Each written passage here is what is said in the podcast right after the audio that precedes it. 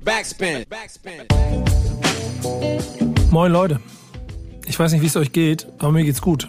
Denn heute ist wieder Talking with the B-Bass. Mein Name ist Nico Backspin. Bei mir ist äh, der Chefredakteur dieses Formates mit dem großen B auf der Kappe. Boogie Down Bass, schön, dass du da bist. Guten Morgen, Leute.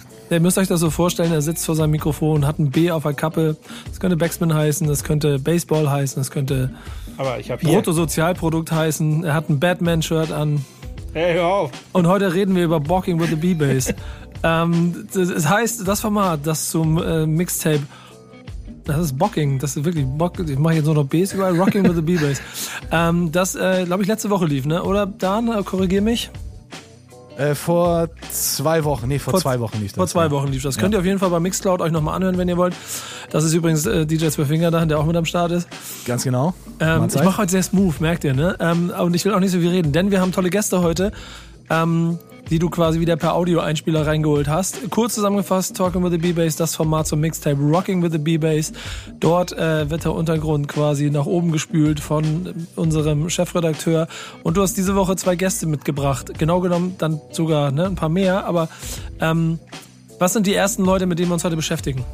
Ja, die kommen aus dem Süden. Äh, Flo Bese und Klaus Brandenburg. Da haben sich zwei gefunden. Ein etwas jüngerer Dude, obwohl Flo ist, glaube ich, jetzt äh, muss ich lügen, glaube ich. Was ist er denn? Auch schon 30 oder so. Ähm, und Klaus Brandenburg, der so meine, meine Lenzen auf dem Buckel hat. Ähm, Oha, richtig, ich sehe das Jahrgang 73, das ist ja schon... Ne, also schon so, so 17, 18 Jahre oder 16, 17 Jahre Altersunterschied der beiden. Aber die haben zusammen ein Album gemacht und da hören wir mal rein. Äh, nicht ins Album, so hören wir mal so ein bisschen äh, in, ihren, in ihren Schaffen und ihren, ihren Geschichten rein. Fand ich ganz spannend.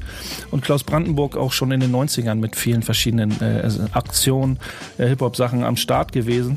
Also er ist nicht kein Späteinsteiger oder irgend sowas, sondern echt schon äh, echt tr- extrem lange dabei. Und finde das spannend, eine spannende Kombination der beiden irgendwie, dass da sich dann die äh, Dudes gefunden haben und ein echt ein cooles Album rausgebracht haben. Echt gediegen heißt das. Aber äh, heute geht es darum, dass die beiden sich vorstellen und so ein bisschen über ihr Rap-Hip-Hop-Leben und allgemein über ihre Schaffensweise ihrer Musik reden. Ja, wird gut, glaube ich. Äh, wenn ich sehe, äh, quasi 89 angefangen bei Klaus Brandenburg. Übrigens absurd, Brandenburg zu heißen und München zu wohnen. Ich glaube, ich, wenn ich Brandenburg heißen würde, ich glaube, ich würde alles daran setzen, um nach, na, in welches Bundesland zu ziehen? Mecklenburg-Vorpommern, Da genau. musst du ja, da musst du ja äh, Nico Brehm heißen oder so ja, am genau. besten, oder? Ja, genau. Äh, wenn, ich, wenn ich das heißt, würde ich da auch wohnen. Ähm, aber wir hören jetzt mal rein, denn du hast wieder eine, eine Menge Stimmen eingefangen. Wir spielen auch ein bisschen Musik aus dem Mixtape nochmal wieder, aber fang einfach mal an ähm, mit dem ersten Teil. Und äh, du, du hast natürlich auch das gemacht, was ein Investigativjournalist in den heutigen Tagen machen muss. Du hast nach Corona gefragt. Mal sehen, was sie sagen. Also musiktechnisch hat Corona bei mir eigentlich gar keinen so großen Unterschied gemacht, außer dass ich wesentlich mehr Zeit dafür hatte. Ich habe mein kleines Heimstudio, also musste ich mich jetzt auch nicht bei Nacht und Nebel rausschleichen, um irgendwo aufnehmen zu können. Und die ganzen Kollaborationen, die ich seit 2018 mit den unterschiedlichsten Leuten mache, sind eigentlich alle online entstanden, also musste ich mir da jetzt auch keinen neuen Workflow ausdenken. Das Einzige, was echt schade war, ich wollte Ende Februar 2020, als meine Therapie-EP rausgekommen ist, eigentlich einen Roadtrip durch die Schweiz machen, da meine ganzen virtuellen Swiss Buddies, den CRF, den John Sarastro und ein paar andere besuchen und dann kam genau der Lockdown. Ja, das Stadtleben war lahmgelegt. Man hat die Kumpels kaum in der Gruppe getroffen. Das ist eigentlich immer ziemlich wichtig, weil meine Kreativität speist sich schon ziemlich stark aus den Gesprächen mit Kumpels. Aber natürlich hatte man gleichzeitig viel mehr Zeit, die Sachen zu intensivieren, die man eh schon die ganze Zeit macht. Ja, und dann war ich doch sehr froh, dass Klaus so viel Freizeit hatte und dass wir fast bis zum Ende vom Jahr uns austauschen konnten. Und die Pandemie war dann eigentlich nur noch ein Nebenschauplatz. Aber so langsam reicht's dann auch. So langsam reicht's dann auch. Trotzdem lustig, dass ähm, also auf der einen Seite es gar nicht so ein Problem ist, wenn man da reinkommt und auf der anderen Seite aber auch der große Faktor Kreativität hier kurz angesprochen wird. Äh, schöner Einstieg. Kannst du kurz erklären, wer wer ist, nur damit wir die Stimmen erkennen? Äh, sagen wir mal so, es ist nicht, nicht immer klar zu verstehen bei vielen Leuten, aber man hört es dann, sage ich mal, an der Stimmfarbe. Ne, die etwas hellere ist Flo, Biese, äh, Flo Bese und Klaus ist, äh, wenn man das so sagen mag, Gruß an Klaus, die etwas ältere Stimme. Genau, wollte ich auch gerade sagen, gesetzt dann, ne? Ähm, Ähm, du, also, wenn du, wenn du das äh, Hip-Hop-Abitur von äh, Boogie Down Bass machen möchtest, dann gilt so einem auch die Frage nach deiner Erfahrung mit der Hip-Hop-Kultur. Auf Und jeden Fall. Die werden jetzt abgeklopft. Boah, ja, das weiß ich noch. Äh, wir hatten einen Schulausflug. Ich glaube, ich war da elf oder zwölf, vielleicht auch 13, ich weiß es nicht mehr genau. Und ein Schulfreund von mir, ein Klassenkamerad, der hatte eine Kassette von seinem Onkel bekommen meinte irgendwann, hey Flo, äh, willst du auch mal hören? Und wir liefen so durch den Park und äh, ich habe mir das angehört und dachte, boah, Alter, was das für eine Musik, Mann? Ich weiß nicht genau, was da alles drauf war auf der Kassette, aber definitiv Eminem, Without Me, das hat mich übelst weggeklatscht als, als Junge auf jeden Fall.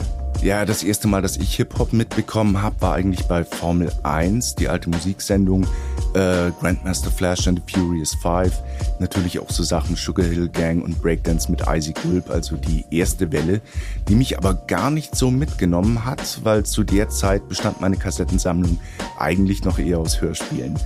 Da äh, war es dann tatsächlich Beastie Boys, Run DMC, also so die zweite große Welle, die mich auch langsam, aber dann doch sehr, sehr leidenschaftlich wirklich mitgerissen hat.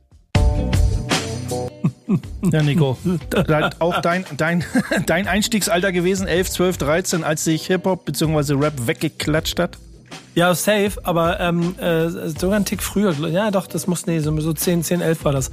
Aber geil, so mit, mit Formel 1 und Icy Gulp und so, da, das, da merkst du wirklich, da. Da kriegen, da kriegen die äh, etwas älteren Dudes, die uns hier zuhören, äh, wahrscheinlich äh, direkt äh, ne, Kribbeln auf der Haut. Ja, genau. Und die anderen, die haben keine Ahnung, wovon sie reden. ist lustig. Ja, aber bei Flo war es ja auch, ne? Ganz noch mal kurz zu Flo. Es war ja zur Jahrtausendwende dann, als ihn sozusagen das Tape seines Freundes oder vom Onkel da ähm, äh, gecatcht hat. Ja? Ähm, schon schon spannend auf jeden Fall, auch so diese, Ja. zwei, Sichtwe diese zwei Sichtweisen. Genau, finde ich auch. Geht, geht alles schlimmer. Insofern äh, ganz interessanter erster Einstieg. Wir machen natürlich weiter und die haben einen kleinen Altersunterschied, so wie wir beide. Äh, nicht ganz so viele Jahre, trotzdem klären wir mal, ob die trotzdem auf dem gleichen Mindset sind.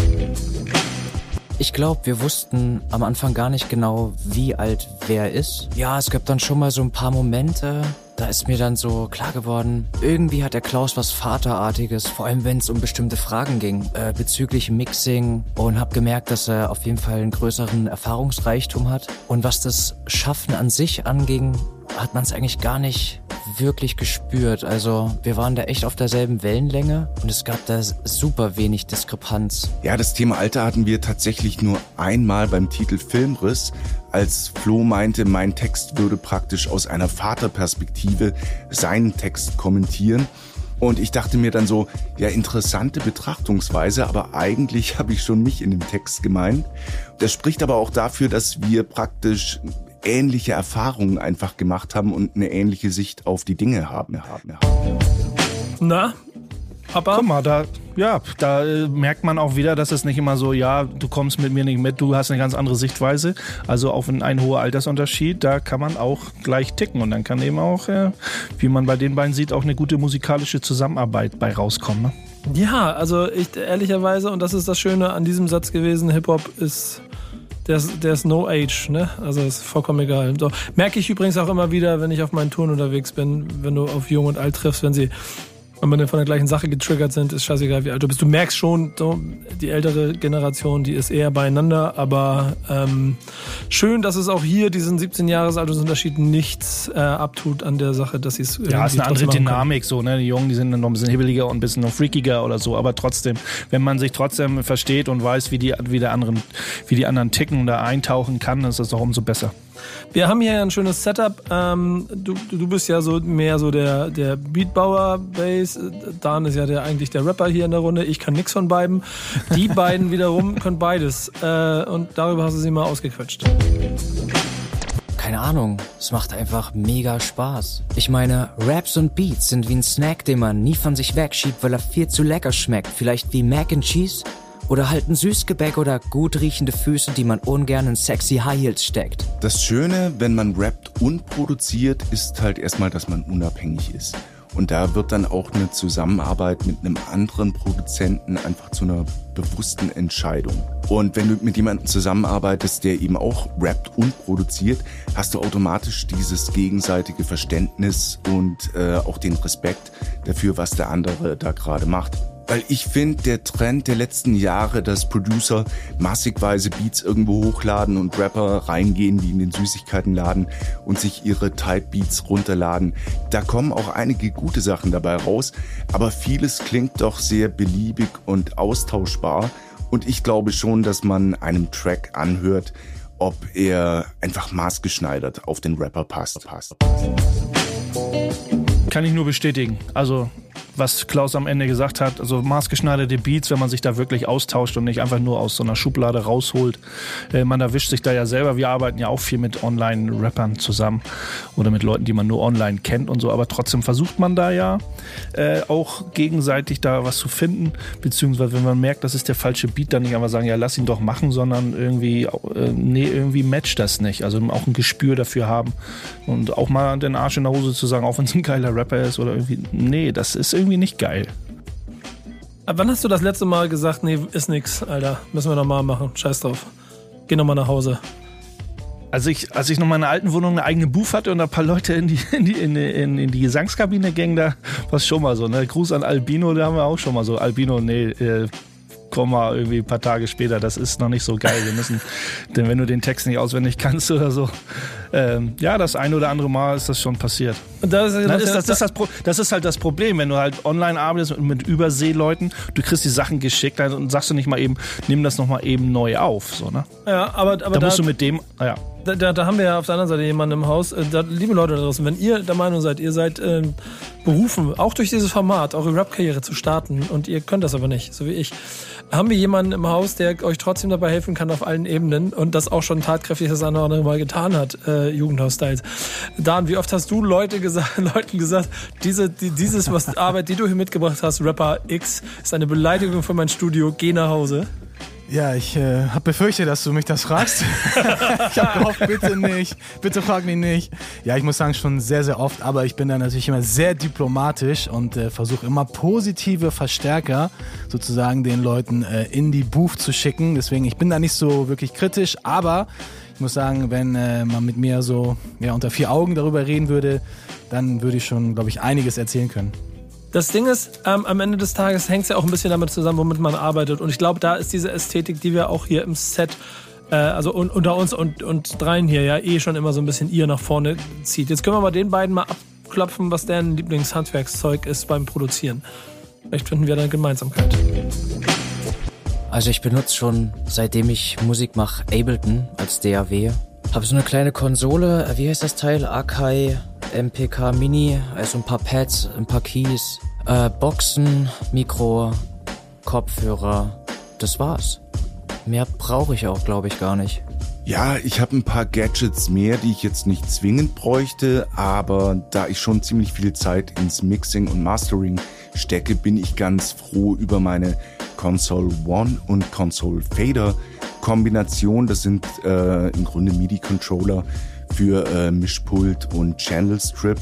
Und da macht das Arbeiten schon wesentlich mehr Spaß, auch von der Haptik her, als dauernd die Maus rumzuschubsen. Schubsen, schubsen. Bist du zufrieden?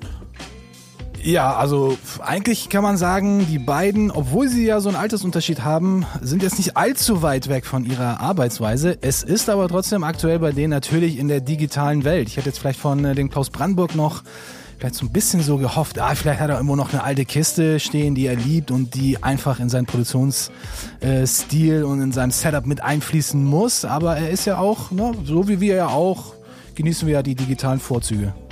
Ja, gut. Bass auch Haken von dir dahinter oder hast du Anmerkungen? Auf jeden Fall. Ich, ich mache ja auch beides, äh, beides analog, digital, alles. Ich kann das total nachvollziehen, was äh, Klaus am Ende gesagt hat, dass man mit Controllern arbeitet und da den Workflow einfach optimiert und äh, dieses ewige Mausschubserei, das kennen Grafiker, das kennen Videoproduzenten, das kennen Musiker, Musikproduzenten, das mit, mit Hardware, die, die, das Digitale, das in, im Computer, das unterstützend da zu kontrollieren, ist einfach schicker. Äh, Flo Bese hat eben schon so ein bisschen äh, gezeigt, dass er auch äh, rappen kann. Ähm, jetzt wollen wir mal checken, ob er lange dafür gebraucht hat oder ob er so mehr so One-Take-Wonder ist. Mann, das ist bei mir teilweise echt schlimm. Also aus einem Zettel werden fünf und aus den fünf Zetteln, die zehn Zettel geworden sind, wird dann wieder einer. Und was das Album betrifft mit Klaus, äh, da war es doch sehr ausgeglichen. Also wenn Klaus mal was vorgelegt hat, dann kamen mir schon die ersten Einfälle direkt in Form von Halbsätzen oder Zweizeilern oder so. Ich vermute mal, das lag auch ein bisschen daran, dass, dass wir beide verstanden haben, was der andere von dem anderen will. Und dadurch lief das auch relativ reibungslos. Wenn ich mal was vorgelegt habe, dann habe ich immer gedacht, jetzt bin ich mal gespannt. Wir haben es beide einfach ganz gut hinbekommen, uns immer wieder gegenseitig zu überraschen und halt auch zu ergänzen. Also nicht nur im kreativen Bereich, sondern auch inhaltlich. Und da kam auch ganz viel Resonanz zum Album zurück von Leuten, die gesagt haben, das hört man den Tracks einfach an und dass da der Funke beim Hörer überspringt. Na? Ja, gut gut ne? zu hören. Aber bei, bei Flo manchmal so ein bisschen, so, da dachte ich so, oh, da war so eine kleine Kritikfahne hochgehalten. So, mal gucken, wenn ich was schreibe, was Klaus dann liefert, ob das noch so matcht. Aber es, äh, wenn man sich dies, äh, wenn man sich das Album anhört, alle, ihr seid alle aufgerufen, sich das Album mal reinzuziehen. Äh, ihr werdet schon hören, dass wo, es matcht. Wo kriegt das eigentlich? Das mache ich nebenbei. Gibt's das, gibt's das, das, erzählen Sie, das erzählen Sie am Ende selber. Ah, so, ach, ich habe gedacht, ich kann schon mal ein bisschen suchen. Okay, dann machen wir weiter. Äh, komm mal, wir, wir machen, glaube ich, noch, äh, wir machen noch einen, ne? Den machen wir schnell. Machen wir Beat Contest, oder? Kriegen wir das noch hin? Ja. Was sagst ja, du? klar. Guck mal. Die Story dahinter. Ja, mach mal schnell die Story und ich suche kurz den Song, den wir dann spielen. Die, die, die Story hinter den, hinter den beiden, wie sie sich kennengelernt haben, da hören wir mal rein. Okay, das machen wir, hören rein und danach gibt es gleich vom Main Concept Brecht Was Right vom äh, Rocking with the Beavers Mixtape. Also ich erinnere mich, dass das mir irgendwie mal langweilig war. Und dann habe ich irgendwas gegoogelt, habe das gefunden, habe dann einen alten Track von mir hochgeladen und habe dann nach Wochen mal wieder reingeschaut und habe den Kommentar von Klaus wahrgenommen, habe mir seine Sachen angehört, habe ihn angeschrieben, habe ihn gefragt, ob er Bock hat, was zu machen. Ich habe ihm zwei, drei Beats geschickt. Er meinte, klar, warum nicht? Ich meinte, cool, gediegen. Dann sagt Klaus irgendwann, echt gediegen. Und es war dann, kurz zusammengefasst eigentlich schon, der Albumtitel. Albumtitel. Da sind wir wieder bei äh, Talking with the B-Bass, dem äh, wunderbaren Format, ähm, in dem euch Künstler vorgestellt, die auf dem Mixtape Rocking with the B-Bass von eben, pass auf, Überraschung, Boogie Down Bass äh, vorgestellt werden. Der Untergrund-Mixtape-Reihe, die wir hier bei Backspin haben. Ähm, ihr hört das Ganze jetzt als Podcast, dann äh, gehen wir weiter im Talk. Wenn ihr im Radio seid, seid ihr live dabei und habt die Songs nebenbei gehört.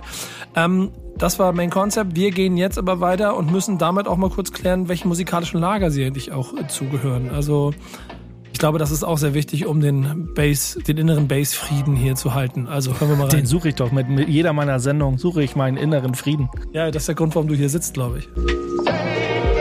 Ein musikalisches Lager habe ich nicht wirklich. Also es gibt Sachen, auf die ich keinen Bock habe. Panflöten in der Fußgängerzone, Schlagermusik und so. Aber solange mich ein Groove irgendwie packt oder der Kopf nickt, äh, bin ich da eigentlich für jede Schandtat offen und habe auch keine Berührungsängste zu Elektronik oder E-Gitarren oder so. Es sind dann eher inhaltliche Sachen, ähm, wo ich dann sage, ah nee, habe ich keinen Bock drauf, muss nicht sein. Musikalisches Lager, das ist geil, das klingt fast nach Politik irgendwie. Also ich selbst fühle mich natürlich zugehörig zum Deutschrap, aber selbst höre ich gar nicht so viel Musik, also jedenfalls nicht am laufenden Band. Und wenn ich mal was höre, dann, dann sind das sehr ruhige Sachen. Oder Sachen, die halt komplett drüber sind und mich extrem verwirren oder so. Oder so. Ja, der, der Inhalt zählt, ne, würde ich sagen. Auch mit, mit den Panflöten aus der, aus der Fußgängerpassage kann ich auch nichts anfangen. So, auch äh, wenn die ja auch mal im Trend ich sind. Ich weiß gar nicht, was er gegen die hat. Also ich, ich, ich bleibe immer, immer gerne stehen. Aber er bringt es auch für mich auch auf den Punkt. Natürlich bin ich sehr Musik, Musik ähm, ähm, da so behaftet und sage ich, das mit der Beat muss, muss auch irgendwie stimmen, damit ich mit, damit der Kopf mitnickt. Aber der Inhalt, der Text darf natürlich auch nicht äh, falsch sein. So. Ja, also Ehrlicherweise habe ich so ein bisschen so eine Antwort auch schon erwartet. Insofern sind wir hier auf dem, auf dem richtigen Weg. Ähm, Was machen wir als nächstes? Was wollen wir, wollen wir weitermachen? Naja, es, es sind zwei Produzenten, zwei Rapper und ich hatte mich auch gefragt, so warum haben die sich nicht vielleicht die Beats geteilt und sie sind ja schon sehr harmonisch beisammen, da könnte man ja auch die Beats, äh, äh, die Beats irgendwie auf dem Album teilen, aber nein, nur Flo, nur Flo hat die Beats produziert und dazu habe ich äh, die beiden gefragt. Finden wir mal raus, ob das irgendwie ein Zeit-Time-Management-Problem war. Ja, ganz klare Antwort. Also ich hatte eh einen Haufen Skizzen rumzuliegen und habe mir ein paar rausgepickt, bei denen ich vermutet habe, dass die uns beiden äh, liegen könnte oder dass wir beide was mit anfangen könnten. Und deswegen hat sich, glaube ich, auch dieser rote Faden automatisch dann durchgezogen, weil ich dann auch einfach mega Bock hatte, immer mehr zu machen und noch einen draufzulegen. Deswegen wurden dann aus drei Beats wurden dann sechs und zum Schluss waren es dann halt genug. Ja, und für mich war es natürlich super angenehm, mich einfach nur aufs Schreiben zu konzentrieren und immer einen prall gefüllten Beats-Ordner zu haben, aus dem ich mir Sachen raussuchen kann. Da muss ich auch gestehen, ich bin eher so ein fauler, langsamer Lust- und Laune-Producer.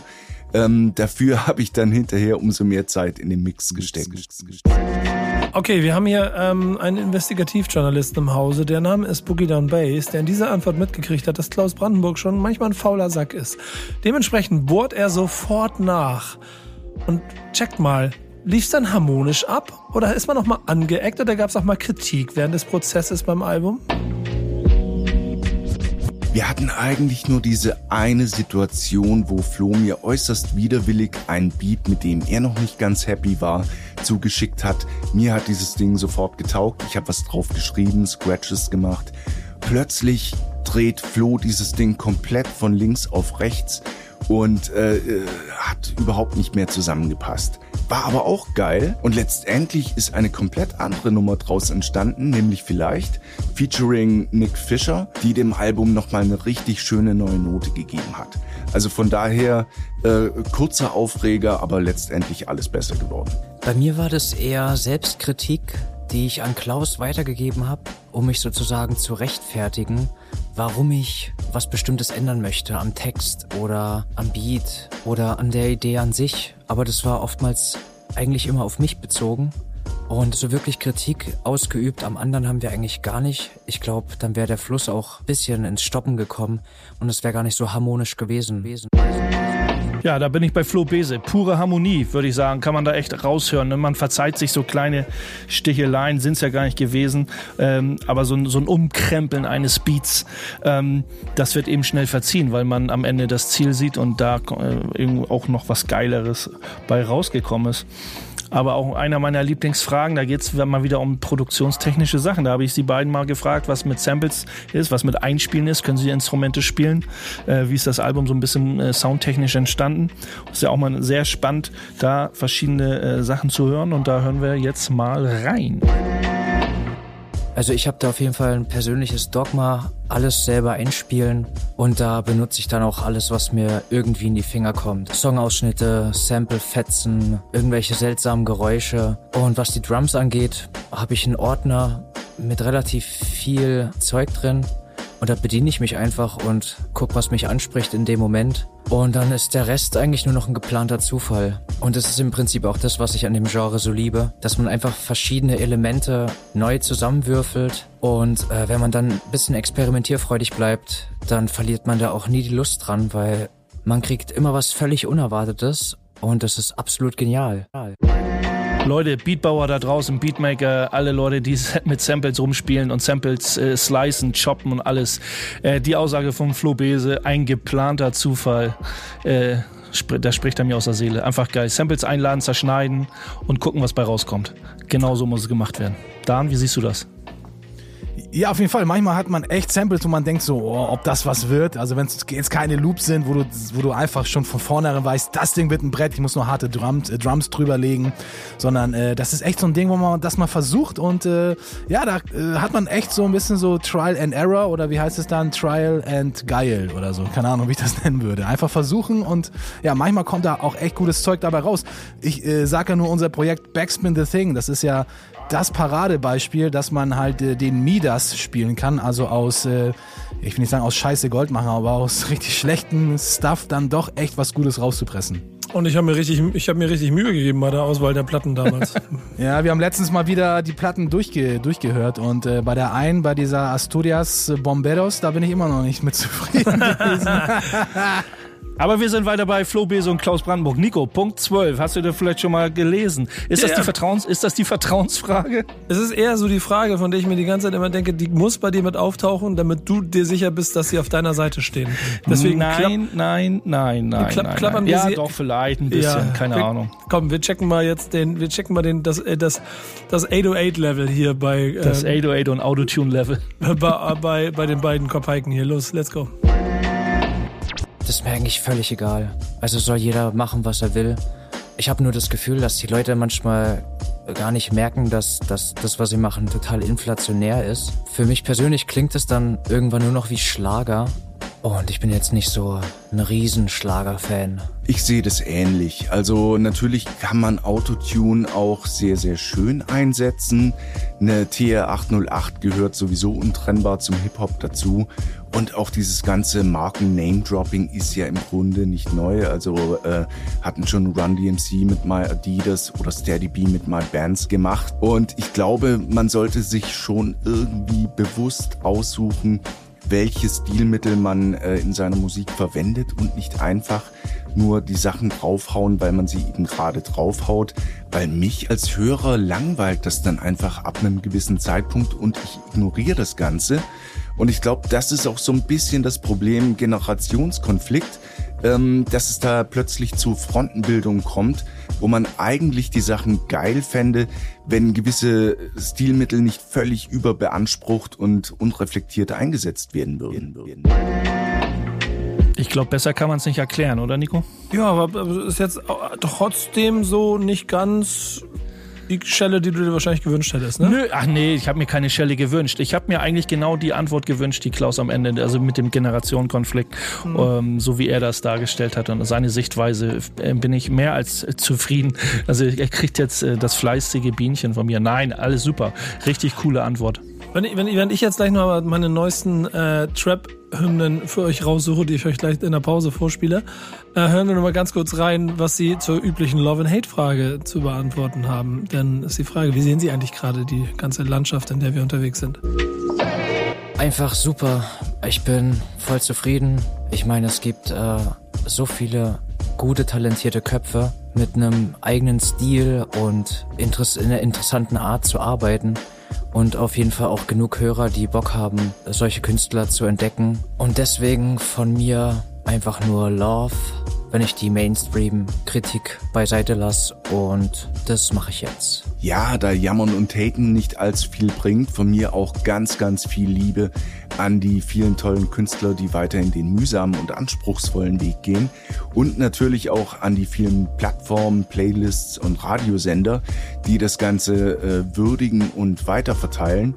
Und ich glaube mal, wenn die großen, reichweitenstärkeren Medien jetzt auch noch ein bisschen Liebe dafür zeigen würden, dann würde Rap in der allgemeinen Wahrnehmung wahrscheinlich auch noch mal ein bisschen besser dastehen. Schöne Grüße an Klaus Brandenburg an dieser Stelle und äh, der Hinweis, dass ich ihm ein Format bei Backspin ans Herz legen würde. Das Ding heißt äh, Love and Hate, das andere heißt Talking with the B-Bass. Sollte er mal reinhören. Äh, kriegt er mit, äh, dass da auch äh, die großen bösen Medien... Oh, er kennt die Formate. Ich habe ihn auch tatsächlich schon eingeladen, als Gast äh, bei Love and Hate dabei zu sein. Hat er gesagt, mache ich nicht. Da ist, da ist Mainstream Nico, den will ich nicht sehen. Nee, nee, der Herr freut sich schon drauf. Ja, auf, sehr äh, gut. auf die Viererrunde. Sehr gut. Ähm, so, Leute, das war im Prinzip äh, der kleine Ausflug zusammen mit Flo Bese und Klaus Brandenburg. Ähm, ich würde sagen, letzte Worte, denn ich drücke ein bisschen auf die Tube. Ich habe Bandcamp schon auf. Ich will wissen, wo ich das verdammte Album kriege. Ähm, und dann hören wir einen Song. Und ich würde sagen, dann legen wir auch gleich von den Jungs noch einen oben drauf und spielen A-Typ. Ne? Oder? Genau, genau, den Song werden wir hören. Vom Album echt gediegen. Und dann machen wir weiter mit dem nächsten Gast. Also jetzt, hier, sagt, wo ich ein Album kaufen kann. Los. Okay, dann von mir mal vielen lieben Dank für die schön formulierten Fragen. Äh, hat auf jeden Fall Bock gemacht, die zu beantworten. Und von mir ein dickes Dankeschön an Boogie Down Bass für die Einladung und die Gelegenheit, uns bei deinen Hörern mal vorstellen zu können. Und wenn ihr echt gediegen noch nicht gehört habt, das Album gibt's auf jeder Streaming- und Download-Plattform. Peace, peace. Zweiter Teil, Talking with the B-Bass. Mein Name ist Nico Backspin, bei mir ist Investigativjournalist Boogie Down Bass, der wieder im Untergrund ge gegraben hat wie ein Trüffelschwein, um die Perlen rauszuholen. Ähm, DJ Finger dann sorgt dafür, dass das Ganze hier Kit hat und zusammengehalten wird. Wen hast du mitgebracht für die zweite Hälfte? Äh, für die zweite Hälfte, da huschen wir mal eben, wir waren ja gerade so Freiburg, äh, Bayern und äh, München, wir huschen über die Grenze in die Schweiz nach Zürich und besuchen Schall und Rauch. Ah, spannend. Super. Äh, Finde ich gut. Ich bin mal gespannt, was dabei rauskommt. Kurz, kurz Abriss äh, von, den, von den Leuten. Wo kommen die her? Sind drei, äh, sind drei Dudes äh, aus Zürich, äh, alle Baujahr 81.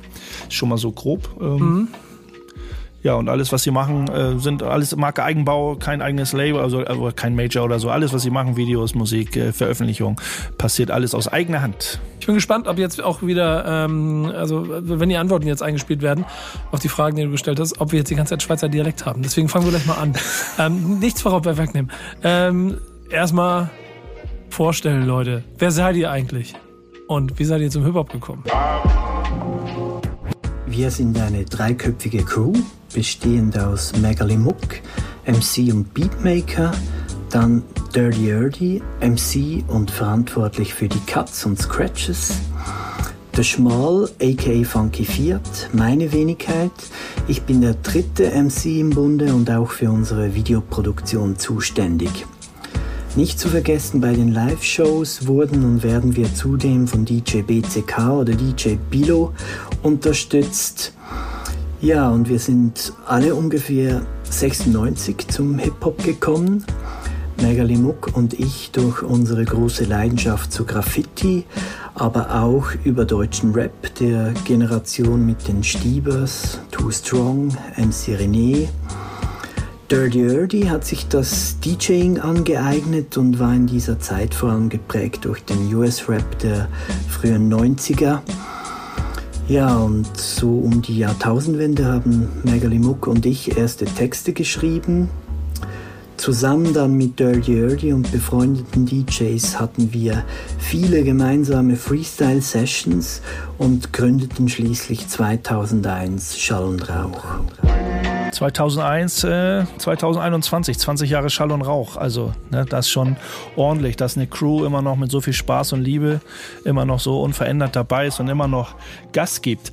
Und äh, deswegen habe ich äh, die drei auch gefragt, wie wichtig ihnen äh, die Crew Love ist. Äh, und da hören wir mal rein. Definitiv wird Crew Love bei uns sehr groß geschrieben am meisten sagt dazu wohl, dass wir irgendwie seit sicher über zehn Jahren nie mehr einen Track alleine geschrieben hätten, alleine veröffentlicht hätten. Ja, es gibt ein paar, die auf unserer letzten EP drauf sind, aber die sind vom Entstehungsdatum her schon älter eigentlich. Und ich denke, das ist nicht irgendwie so ein Selbstbeschränkungsding oder so, sondern wir sind musikalisch einfach so auf einer Wellenlänge, dass wir uns auch zu dritt entfalten können. Wir lieben denselben Sound und ja, Tracks fühlen sich irgendwie erst ganz an, wenn wir alle drei drauf sind. Was jetzt irgendwie nicht heißen muss, dass wir, ja, dass es ausgeschlossen wäre, dass wir auch mal für ein Feature außerhalb der Band zu haben wären oder so, ohne da gleich als Trio ein aufkreuzen zu müssen. Aber sonst so Schall und Rauch, nee, das äh, passt das Trio. Eins, zwei, drei kommen das dritte Gritten, nie zerstritten, es gibt. Eins, zwei, drei, wir kommen zu dritt geritten, nie zerstritten, es gibt keine Splitter zu kitten das sagt dazu wohl einiges aus. Und natürlich auch live, ja, die Energie zu dritt zu teilen auf der Bühne, zu wissen, dass der andere nicht nur quasi Backup ist, sondern dass es ein Geben und ein Nehmen ist, das Gern und das Nähe, das macht viel aus und fühlt sich verdammt gut an. ja, original habe ich auch die Übersetzung nicht richtig verstanden. Ähm, aber es gibt aber, keine, bei, bei den Jungs gibt es keine Splitter zu kitten. Ja, das war genau. das Wichtigste von allen. Ähm, Crew Love ist das Thema. Äh, das würde ja auch bedeuten, dass wir bei organischer ähm, Songbau-Mechanik sind. Äh, das finden wir mal raus, ob hier die, die, die Gruppendynamik funktioniert. Ja, der Beatbau-Alltag, der beginnt bei mir ähm, mit dem Musikhören. Ich höre mir einfach sehr gerne alte jazzige und funkige Alben an und äh, mache mir Notizen über mögliche Samples, welche ich herauspicken möchte für die eigenen Beats. Und sobald ich ein paar Ideen zusammen habe, übernehme ich die in die MPC, ähm, versuche die zu bearbeiten, versuche passende Drums zu finden und ja, mach so eigentlich einfach mal ein paar Beat-Skizzen. Und diese Skizzen, die nehme ich mit ins Studio und die hören wir uns gemeinsam zu dritt dann an.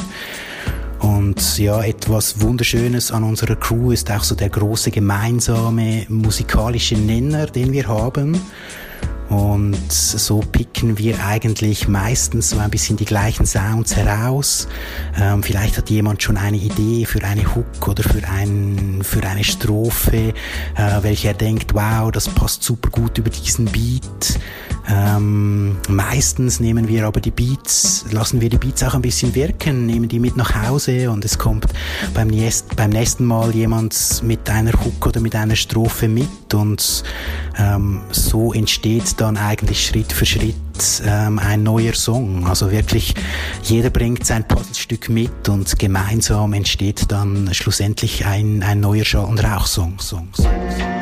Ja, genau wie bei Flo und Klaus. Ne? Klingt äh, alles sehr harmonisch. Und das finde ich eigentlich auch ein guter, äh, eine gute Herangehensweise. Ne? Wenn einer sagt, ich habe da was gefunden, lass mal reinhören und dann nimmt man wieder was nach Hause und sagt, und man schreibt in Ruhe. Ne? Also ohne, ohne diesen Druck, so jetzt, äh, jetzt sind wir im Studio drei Stunden, jetzt muss der Song fertig gemacht werden. Okay, weiß, es gibt bestimmt auch so eine Verfahrensweise, so eine Arbeitsweise. Aber ich finde, wenn man sich die Zeit nehmen kann, sollte man sie auch äh, äh nehmen und, und äh, das alles wirken lassen und dann äh, das Produkt äh, schön äh, sanft ausproduzieren und nicht auf hektisch. Ähm, was ist jetzt eigentlich so die Bau Bauweise? Haben wir das geklärt? Wie sie es machen? Nee, ne? Beats und so? Haben wir nicht. Flo Bese spielt ja alles selber ein, hat er gesagt. Aber mal gucken, wie es bei Schall und Rauch funktioniert. Finden wir raus. Ja, da sind wir sehr klassisch unterwegs, könnte man sagen. Also Just Sampling. Ähm, alle Tracks auf unseren zwei Alben, ähm, alle Instrumente, alle Drums haben wir gesampelt. Funkige, jazzige, soulige Samples herausgepickt. Ja, man könnte sagen, das ist ein bisschen aus der Not geboren, da niemand von uns ein Instrument so gut beherrscht, ähm, dass wir das für eigene Beats einbauen könnten. Ähm, wenn das der Fall wäre, dann würden wir sicher auch ähm, ja, einzelne Instrumente so versuchen einzuspielen. Ja, auf der anderen Seite hatten wir jetzt in den letzten Jahren ähm, aber die Möglichkeit mit der Schweizer Bluesband, mit den Furhammers, äh, zusammen einige Projekte zu realisieren. Also wir haben einige Live-Konzerte mit der Bluesband zusammen gespielt. Ähm, daraus sind auch einzelne Tracks entstanden und das war eine sehr inspirierende, sehr bereichernde, wunderschöne Zusammenarbeit, ähm, ja, welche sicher auch unseren musikalischen Horizont erweitert hat. Also ähm, ja, das hat uns sehr gut gefallen und wir freuen uns auch auf weitere Projekte in diese Richtung. Aber jetzt, was unsere Tracks vom Album anbelangt, da sind wir sehr klassisch mit Sampling unterwegs. Ja, und das hört man auch, wenn man so die letzten Alben, die Veröffentlichung von den Jungs hört, dann ist da ordentlich Sampling äh, Sampling am Machen. Besonders das Abtempo-Ding, da habe ich sie nämlich auch zugefragt, weil das ist sehr selten geworden, dass man so richtige Abtempo-Tracks hört und äh, das ist mir schon, als das erste Mal Schall und Rauch in mein Gehör kam, mir so direkt aufgefallen. Und das war für mich wie so ein, wie so ein Stempel, der, äh, der, den man so oft auf die Gruppe so aufdrücken kann. Und da habe ich sie auch eben nochmal zu gefragt, ob sie das ähnlich sehen, ob sie so eher so für den Abtempo, Funk, Hop bekannt sind. Danach spielen wir euch von Amir P. Soul Food und dann sind wir wieder da. Ja, yeah, dieser Stempel klingt mal sehr gut, Dankeschön. Wenn es hart auf hart kommt, würde ich vielleicht eher von Funk Hop statt von Jazz Hop sprechen, auch wenn die Grenzen da nicht immer so trennscharf sind vielleicht. Aber ja, dennoch, so bei, gerade bei den Abtempo-Produktionen dominieren doch eher so die, die Funk-Samples. Und ja, mag auch sein, dass wir damit ein Stück weit herausstechen meine nicht, dass es jetzt gerade ein Alleinstellungsmerkmal wäre, aber doch eher etwas selten gewordenes. Ja, wenn wir uns mit dem Stempel äh, Funk-Hop, Jazz-Hop, Uptempo, Groove da einordnen können, dann tun wir das gerne. Dort fühlen wir uns wohl.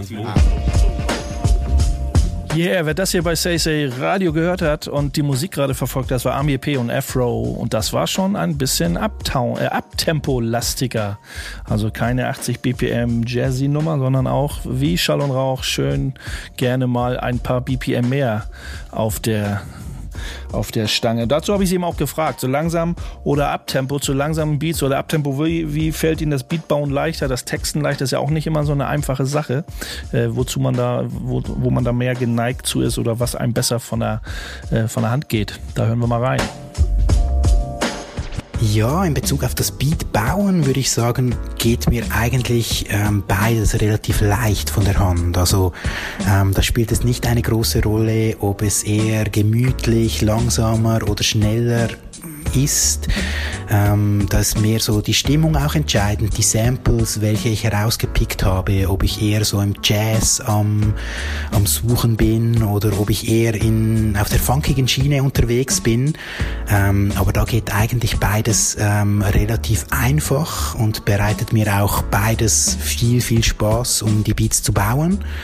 Ähm, ja, beim Texten, da ist es ein bisschen anders. Da ist meine Komfortzone, würde ich sagen, ab 100 BPM nach oben bis 115 BPM.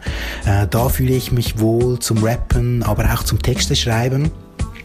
Ähm, ja, ich glaube, das kommt noch ein bisschen von den Anfängen. Ähm, ich habe so die ersten Texte, die ersten Raps habe ich über Breakbeats geschrieben, äh, über Tracks von DJ Roughneck oder Sabrox Key. Ähm, ja, von dem her, ich glaube, das habe ich so, habe ich, hab ich mehr Übung, das ist mir mehr im Blut und darum geht mir das einfach auch ein bisschen einfacher über die, über die schnellen, über die schnellen Beats bis heute. Na, Bass, was sagst du? Kann ich nachvollziehen. Also gerade wenn man sagt, man, man, wie gesagt, es ist äh, so Practice, Practice, Practice. Ne? Wenn du jahrelang das so machst, irgendwie, dann hast du da so einen anderen Wortfluss und, und, und Silben, irgendwie Silbenlänge oder wie viel Silben man in, in die Zeilen baut. Ähm, da merkt man auch, dass sie halt schon ein paar Jahre länger dabei sind, ne? wenn, als das Tempo noch ein bisschen schneller war. Ja, auf jeden Fall. Am Ende des Tages ist der Sound Boom Bap natürlich eine Sache, die es seit gefühlt 185 Jahren gibt. Ich glaube, es wurde damals irgendwo im Mittelalter erfunden. Äh, um dann weiterhin kreativ zu bleiben und äh, auch immer wieder Energie daraus zu ziehen, da muss man Liebe dafür haben. Das checken wir mal ab, was sie eigentlich motiviert. Ja, ich glaube, eine große Motivation, immer wieder neue Texte zu schreiben oder neue Beats zu bauen, liegt sicher in der Liebe zur Sache, in der Liebe zum Rap, in der Liebe zum Hip-Hop. Er hat uns vor über 20 Jahren gepackt und nicht mehr losgelassen. Er ist Teil von uns geworden, Teil von unserem Leben, Teil von unserer Identität und ich denke, für mich ist es eine große Motivation, so diese Energie und dieses Glücksgefühl, welches entsteht, wenn ich ein Mikrofon in der Hand halte oder beginne einen Text zu schreiben oder mich vor die MPC setze und beginne an einem Beat zu basteln. So dieses Glücksgefühl immer wieder zu erleben und auch teilen zu können mit meiner Crew, das gibt mir so viel Kraft und Energie für mein Leben. Das, das ist sicher eine der Hauptmotivationen für mich. Und ja, so denke ich, ziehe ich extrem viel aus dem Hip-Hop, aus dem Musikmachen heraus und glaube aber auch, dass ähm, ja meine Familie, mein Freundeskreis, meine Arbeit, meine Art zu leben auf der anderen Seite mir auch Energie gibt, um mich wieder daran zu setzen und ähm, Texte zu schreiben, Beats zu machen und Dinge, die mich beschäftigen, zu verarbeiten und zu reflektieren. Na, das fühlt sich doch gut an, ne? Das fühlt sich sehr gut an, aber auch, äh, wenn man das andersrum aufzieht, das Pferd, also in unserer Sendung hier würde jetzt, würde jetzt auch keiner landen, wo ich merke, da wäre es nur ein Business-Move, also das Mindset und äh, der Lifestyle sollte schon so, ne, dass das Hip-Hop-Ding als äh, äh Leidenschaft gesehen wird. Ja. Ist schon Wird, gut rauszuhören. Wollte ich gerade sagen, würde mich wundern, Alter. Ähm, wir haben ja hier Leute aus der Schweiz auf dem Plan, ne? Insofern können wir noch mal abklappern wie sie eigentlich so dieses Dreiländereck sehen und was da so geht, so Hip-Hop-Szene mäßig. Mal gucken, was sie gesagt haben. Ja, kommt halt voll darauf an, wohin man guckt. Und ich gucke da nicht in alle Richtungen, muss ich zugeben.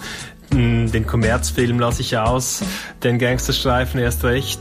Aber ja, so äh, Rapmusik, wie ich mich damit identifiziere, wie ich hm, sie auch zu leben versuche.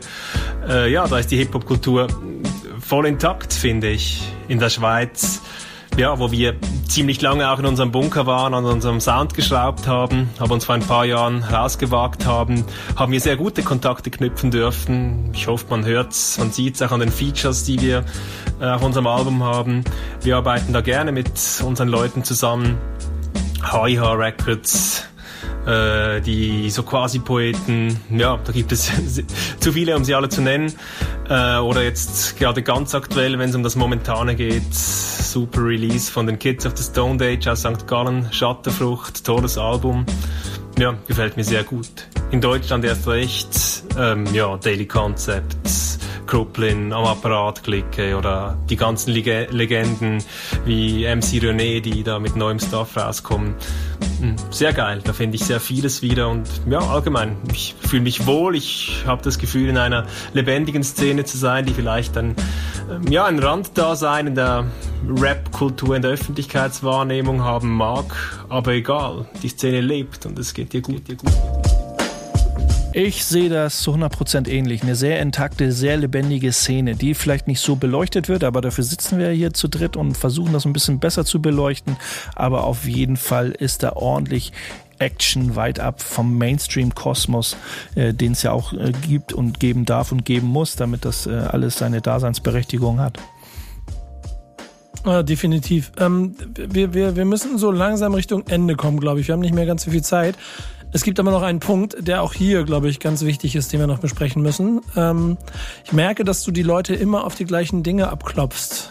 Ähm ja, gleiche Fragen, ähnlich oder andere Antworten. Das finde ich immer ganz spannend, ne? Also wie, wie Leute dann irgendwie antworten oder so ein bisschen zwischen den Zeilen noch so ihre eigenen kleinen ähm, Sachen da raushauen. Das, äh, das ist, macht das ja auch immer spannend. Also ist ja dann irgendwie eine, eine Meinung zu hören, die da sehr verwurzelt ist oder, oder sehr open-minded ist. Ähm, auf jeden Fall, jeder, ne, jeder ist ein Individuum und das macht es halt so spannend.